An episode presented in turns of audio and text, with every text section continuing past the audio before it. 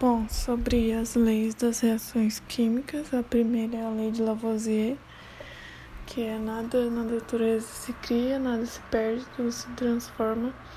Então, para ele, em um recipiente fechado, a massa das substâncias durante uma reação química permanece constante.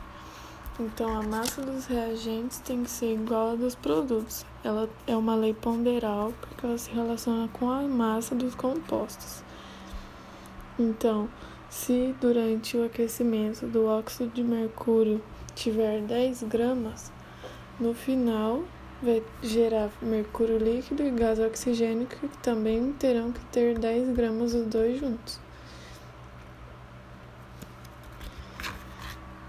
É, a segunda lei ponderal é a lei de Proust.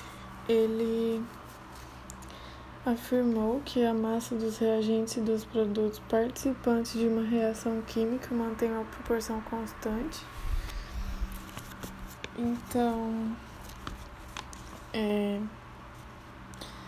se eu tiver dois, uma grama de hidrogênio e 8 gramas de oxigênio, no final serão geradas 9 gramas de água.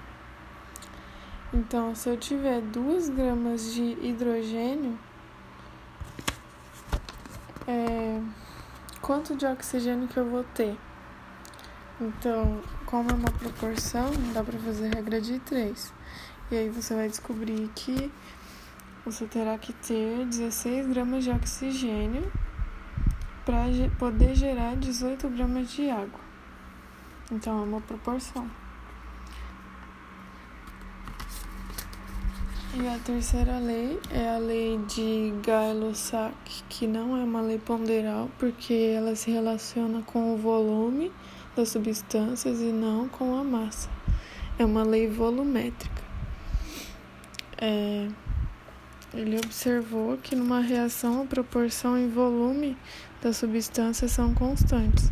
Então, se eu tenho o enxofre e o oxigênio para gerar SO3, se eu tenho 2 litros de enxofre mais 3 litros de oxigênio, serão gerados 2 litros de SO3.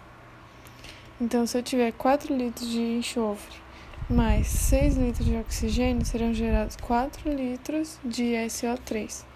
Então, mantenha uma proporção que é de 2 para 3 para 2.